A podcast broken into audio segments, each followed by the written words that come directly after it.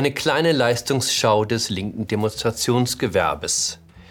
Die Irrtümer der Corona-Experten und wie die ARD beim Twittern auf der Maus ausrutscht. Hallo und herzlich willkommen zu einer neuen Folge von 9 Minuten Netto. Mein Name ist Jan Fleischhauer, ich bin Kolumnist beim Fokus und wir schauen hier gemeinsam auf die Lage in Deutschland.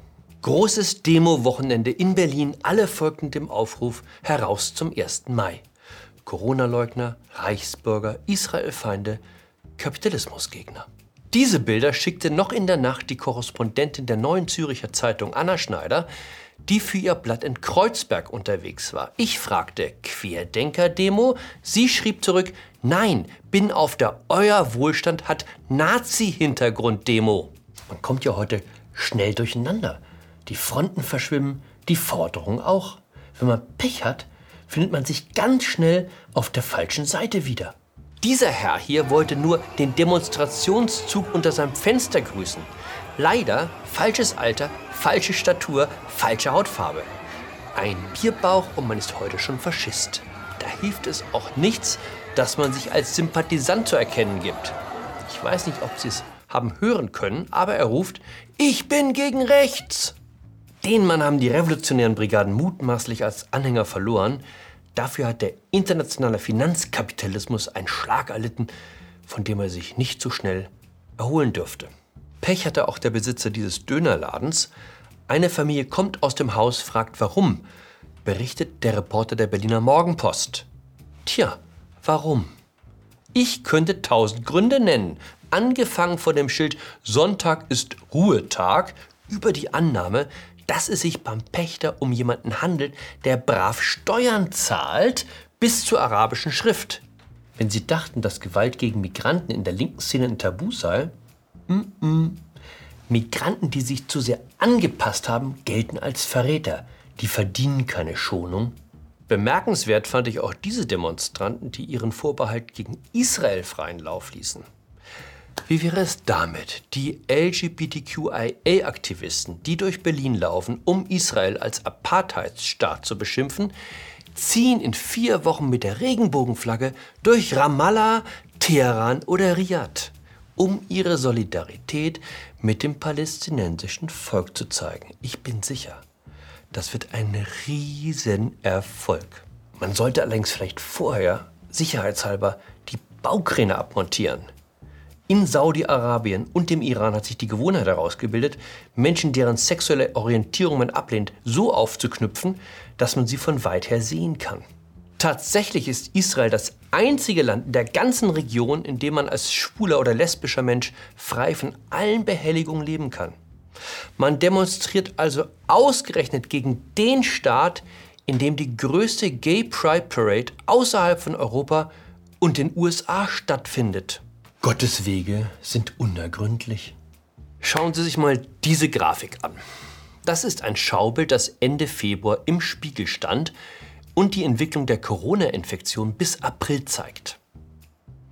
Gemäß dieser Grafik müssten wir jetzt etwa bei 40.000 Infizierten am Tag sein.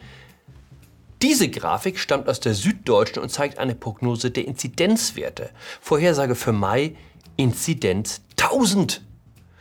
Das Bild ist von der Webseite der Zeit. Danach legen wir im Mai sogar bei einer Inzidenz von, man glaubt es kaum, 13.000. Was ist denn da schiefgelaufen? Mitte der Woche lag der Inzidenzwert in Deutschland bei 130. Das ist immer noch viel, aber himmelweit entfernt von dem Schreckensszenario, das die Freunde des Ultra-Lockdowns ins Felde führten. Nicht, dass ich mich beschweren will. Was für ein Glück, dass diese Kugel an uns vorbeigegangen ist.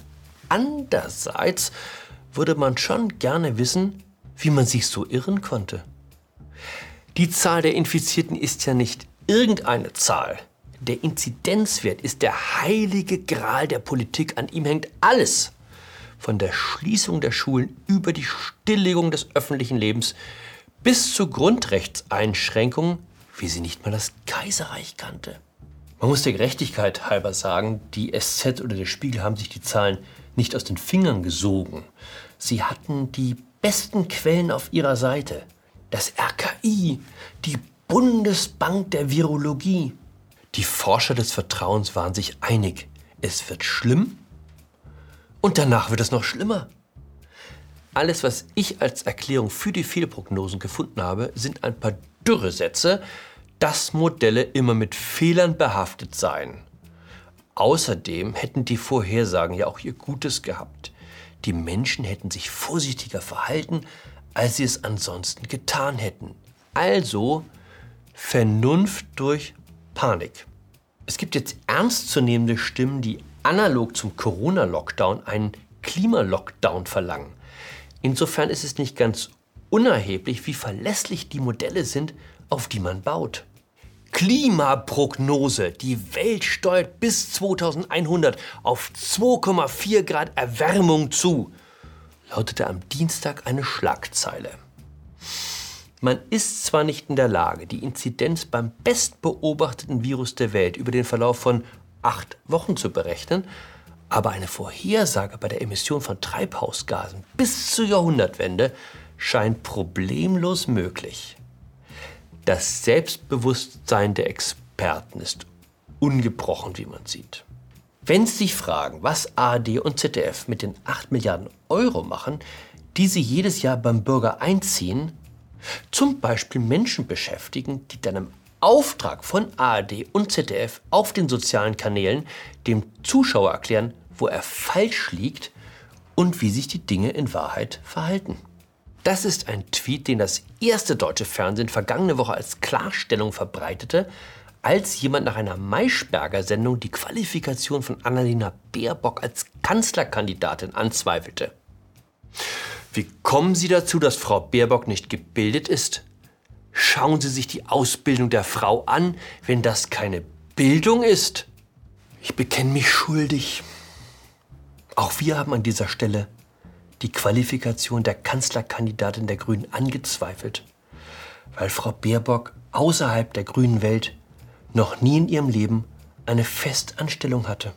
Andererseits, wenn das erste deutsche Fernsehen findet, dass ein Politikwissenschaftsstudium und ein paar Semester Völkerrecht ausreichen, um Europas größte Volkswirtschaft zu führen, wer sind wir bei 9 Minuten netto, dem zu widersprechen? Die Frage, die sich mir jetzt stellt, ist, kann man künftig die Fernsehgebühren als Parteispende absetzen? Wo wir uns heute schon so viele Bilder aus Berlin angesehen haben, etwas habe ich noch für Sie. Alle sind in den fortschrittlichen Vierteln dort für No-Covid, klar. Läden und Fabriken dicht, super. Kapitalismus ist ohnehin Mist. Auch Kindergärten und Schulen können nach Meinung der meisten, die dort wohnen, geschlossen bleiben. Der Autonome bevorzugt ohnehin Hunde statt Kinder. Nur mit den einfachen Dingen hapert's wie Abstand halten und Maske tragen. Ist ja irgendwie auch spießig. Dieses Video erreichte mich Anfang der Woche. Es zeigt einen Beamten der Berliner Bereitschaftspolizei beim Kontakt mit einem typischen Bewohner des Szeneviertels Kreuzberg-Friedrichshain.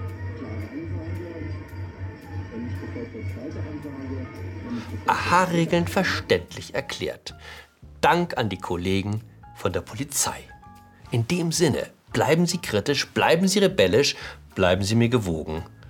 Ihr Jan Fleischhauer.